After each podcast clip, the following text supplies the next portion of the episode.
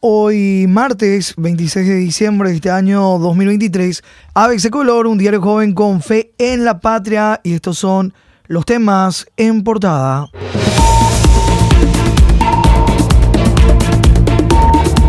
Nuevos e indignos casos de nepotismo en diputados de todos los colores, pero siempre amigos del oficialismo. Como para echar a perder el espíritu navideño, en la Cámara Baja continúan saltando casos de tráfico de influencias a favor de familiares de los legisladores. Lo más nuevo apunta al diputado liberal dionisista Cleto Marcelo Jiménez de Canindeyú, quien acaba de instalar a sus dos hijas en la planilla del Congreso.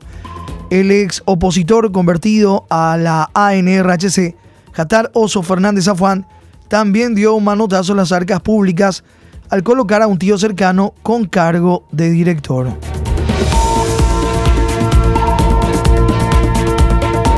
En página 2, la ampliación de estos temas, alevoso nepotismo en diputados, donde sigue acomodo de familiares, legisladores de diferentes partidos aparecen con familiares directos a su cargo.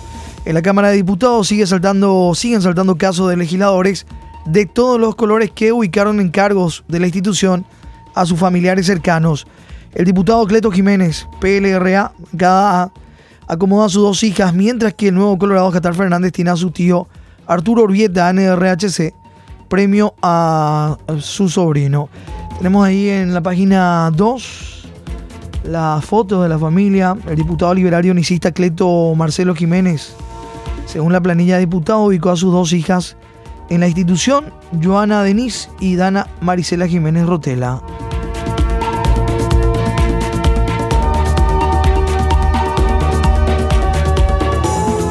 7.700.000 guaraníes el salario.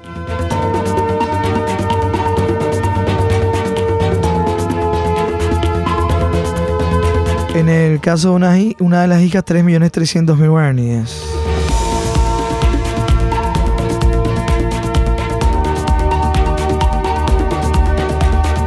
Y el tío con un salario de 7 millones y mil guaraníes.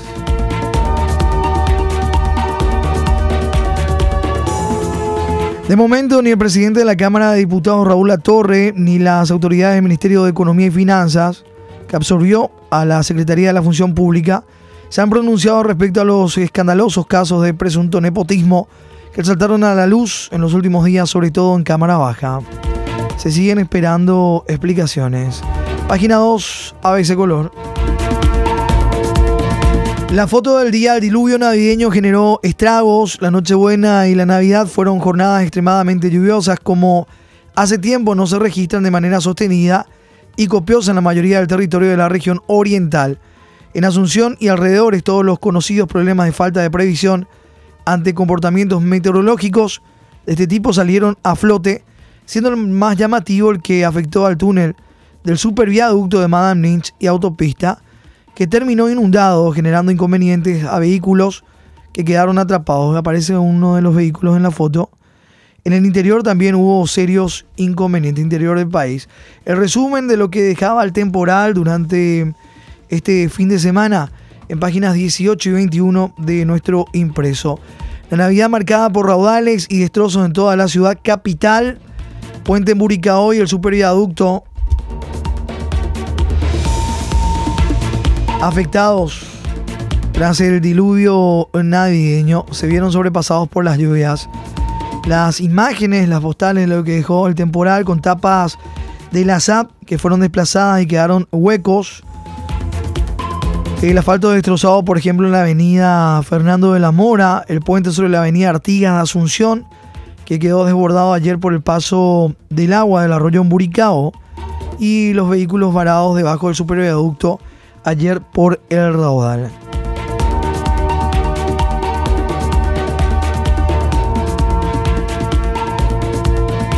El día de Navidad que estuvo marcado por tormentas y varios destrozos en Asunción en gran parte del país. Decíamos el resumen hoy en páginas del impreso. Navidad lluviosa obligó a suspender actividades turísticas en el interior. En Luque, raudales nuevamente inundaron calles y arrastraron un vehículo. La Dirección de Meteorología e Hidrología reportó que en todo el país se registraron lluvias de, diversas, de diversa intensidad en la jornada de Navidad y obligaron a suspender actividades festivas. En algunas localidades del Ñembucú, los raudales inundaron caminos rurales y en Luque un vehículo fue arrastrado por la correntada. Bomberos voluntarios rescataron a los ocupantes de un automóvil arrastrado por raudales en Luque. El reporte de los compañeros corresponsales en la página 21 hoy de diferentes puntos del país, inundaciones, cortes de la Ande, en Pilar, el reporte de Edgar Vázquez, camino de acceso a numerosas comunidades del distrito de Tacuara, departamento de Ñembucú, quedó bajo agua. Reporte también desde Itapúa, Concepción, Misión, estaba ahí, Paraguarí, Alto Paraná y otros puntos del territorio nacional. Fiesta del Tuyú tentó a embajador y se lanzó a embarrarse en Nueva Londres. La tradicional diversión se realizó en el marco de los festejos patronales. Esto se lee en la página 22. La presencia del embajador británico Ramin Navay eh, mostrando la distinción que le hizo la municipalidad a la fiesta del Tuyú. Ganó reconocimiento y se posiciona como una interesante y un curioso atractivo turístico. La actividad que se realiza desde hace más de 50 años y se ha posicionado como un curioso atractivo turístico para la comunidad. Estamos hablando de Nueva Londres, de Caguazú. El informe de Víctor Barrera, corresponsal en página 22. La fiesta del Tuyú. Seguimos con más títulos, portada ABC, 4 de la mañana con 12 minutos. Buscan calce para ofensivo contrato de trabajo de IPS con ampliación 2024. No descartan ampliación para incluir en 2024 exagerados beneficios en IPS. Contrato colectivo de la previsional pone en riesgo los fondos de la entidad. El aumento salarial del 5% contemplado en el contrato colectivo de trabajo del IPS no habría sido incluido en el presupuesto general de la Nación 2024, pero no se descarta que al reinicio de la actividad parlamentaria se solicite una ampliación para cumplir con los sindicatos.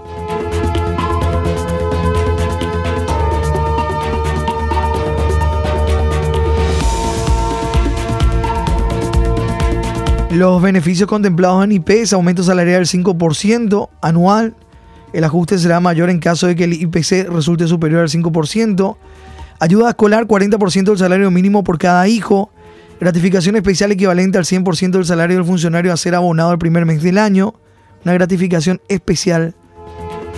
Bonificaciones por grado académico, bonificaciones por posgrado, bonificaciones por formación en mandos medios, bonificaciones por responsabilidad en el cargo, bonificación familiar, ayuda alimentaria para guardias, de 12 horas y becas de estudios de grado y posgrado, permiso con goce de sueldo hasta por 4 años. Página 12. Contrato colectivo de la previsional pone en riesgo los fondos de la entidad. Exagerados beneficios en IPS no descartan la ampliación para incluir en el año 2024.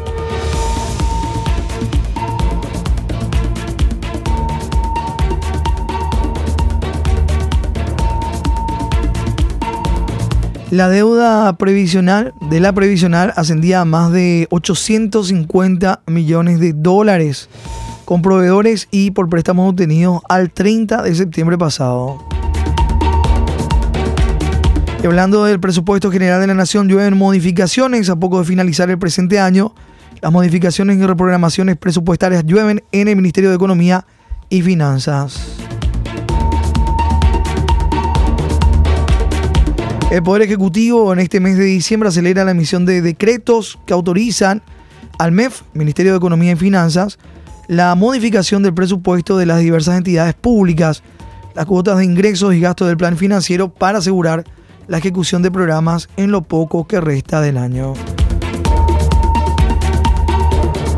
Siguiendo con los títulos portadas ABC, Justicia dice que Escolta pertenece a un ex legislador, insólito fallo contra el Estado. Insólito fallo judicial contra el Estado para pagar y desocupar sede militar. Ex senador obviedista Víctor Galeano Perrona aparece como propietario del inmueble. Justicia dice que Escolta pertenece a un legislador. Desocupar un inmueble ocupado por el regimiento Escolta presidencial y pagar unos 2.016 millones de guaraníes por un supuesto lucro cesante, dice el insólito fallo judicial contra el Estado paraguayo.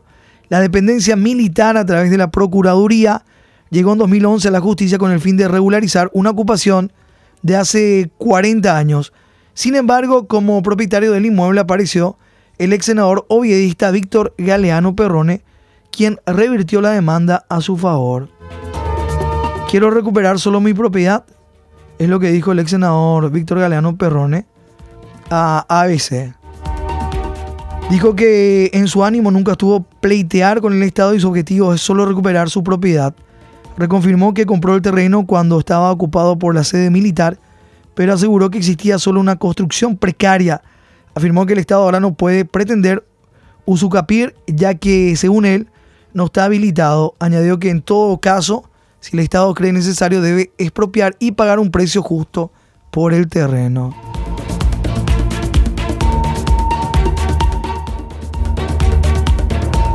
Acceso y vemos la foto del regimiento escolar presidencial. El ex legislador reclama como suyo, pero lo adquirió cuando ya estaba ocupado por las Fuerzas Armadas. El Estado que recibió la condena de desocupar el inmueble y pagar también a Galeano Perrone.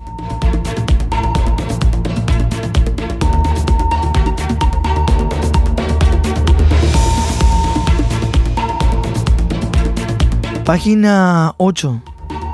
Insólito fallo judicial contra el Estado para pagar y desocupar sede militar. Estamos hablando del inmueble del regimiento escolta presidencial. Clientelismo de fiesta se ampliará. Congreso. Beto pone en marcha plan para ampliar Congreso. Noviembre pasado adjudicó por 5.199 millones de guaraníes. El presidente del Congreso, Silvio Beto Velar, en noviembre pasado firmó la resolución número 611 por la cual se adjudica la licitación pública para ampliar y reacondicionar el edificio del Congreso por un valor de más de 5 mil millones de guaraníes. La intención surge en medio del escándalo por la contratación de familiares de legisladores. En la página 6 se lee, tenemos la copia de la resolución firmada por el senador Silvio Beto Velar, donde adjudica a tres empresas para la ampliación de más oficinas, más de 5 mil millones guaraníes. Tacumbú muerto y herido en un feriado sangriento. La Navidad se recibió en Tacumbú con un reo asesinado y otro herido. Fatal riña a ocho días de la toma de control de la Penitenciaría Nacional. A ocho días de que el gobierno retomó el control de la Penitenciaría Nacional. Un recluso fue asesinado en los primeros minutos de ayer en una riña con otro pez preso en plena Navidad.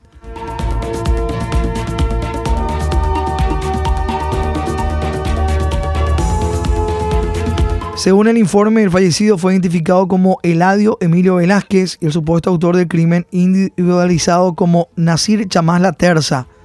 El incidente, un altercado que involucró el uso de armas blancas, habría ocurrido alrededor de la medianoche, indica el reporte oficial. En la comisaría cuarta metropolitana quedó registrada a las 0,20 minutos como hora del incidente.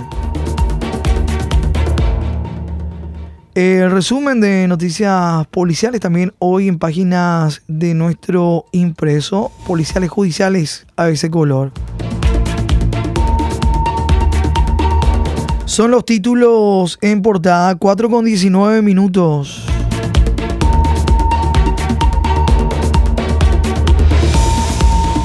Compartimos ya nuestro editorial de la fecha. ABC Color, el diario completo, presenta el editorial de la fecha.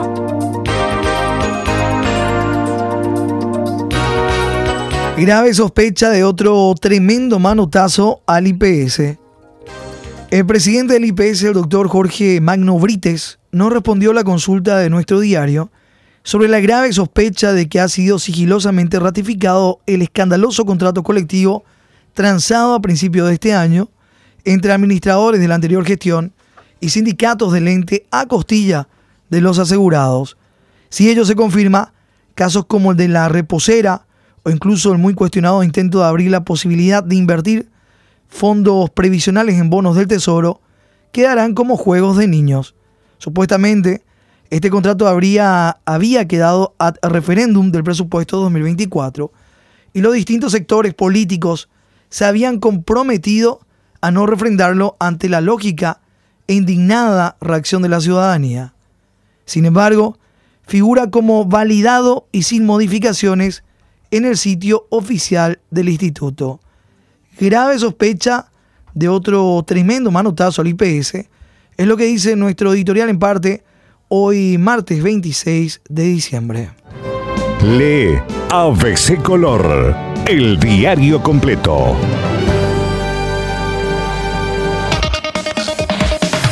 Contratapa de ABC, las noticias deportivas. Matías Villasanti, mejor futbolista del año. Encuesta popular de ABC Color desde 1997. Tenemos la votación de los lectores.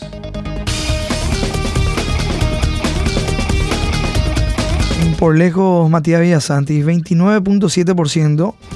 Lo sigue, le sigue Ramón Sosa con 17.7% y Miguel Almirón con 14.8 y luego aparece Oscar Tacuara Cardoso con 10.6. La voz de los lectores. En la foto, madre e hijo en la Nochebuena, Matías junto con la señora Mirta, esperando el momento del brindis de Navidad.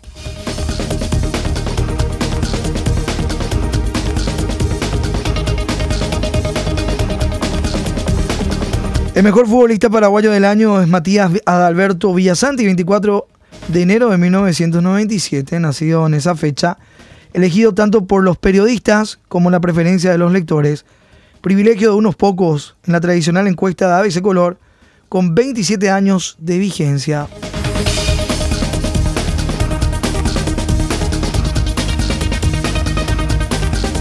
Su campeón con el Grammy Bola de Plata en el Brasileirão sacó importante diferencia Ramón Sosa, Talleres de Córdoba, Miguel Almirón en Newcastle y Oscar Cardoso de Libertad. Esto es una lección de los lectores en nuestra página web. Mientras la votación de los periodistas deportivos de las distintas plataformas de ese color, el orden principal es también Ramón Sosa, luego Gustavo Gómez y Miguel Almirón. Bueno, ya los ganadores en ediciones anteriores, Justo Villar 2004, Julio Dos Santos 2005, Tacuara Cardoso 2006, Pablo Ceballos 2011, Fernando Fernández 2014, Miguel Almirón 2017-2022, Roque Santa Cruz 2019 y Gustavo Gómez 2021 figuran en la nómina de ganadores en ambas preferencias. La premiación pasado mañana, cerrando la temporada futbolera y esperando el cargado año nuevo. Mejor futbolista paraguayo, 27 años de ese color. En esta encuesta, Matías Villasanti. Hoy el santoral nos recuerda a San Esteban, protomártir.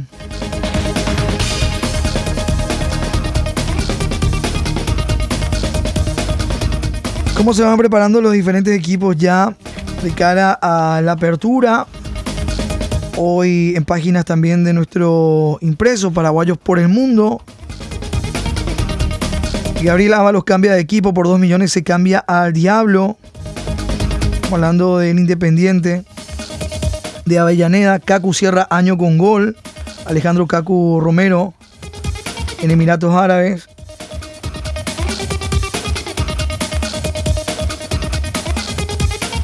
Recorrido por diversas disciplinas deportivas. También todo esto Faltando 24 días para el inicio de la apertura 2024.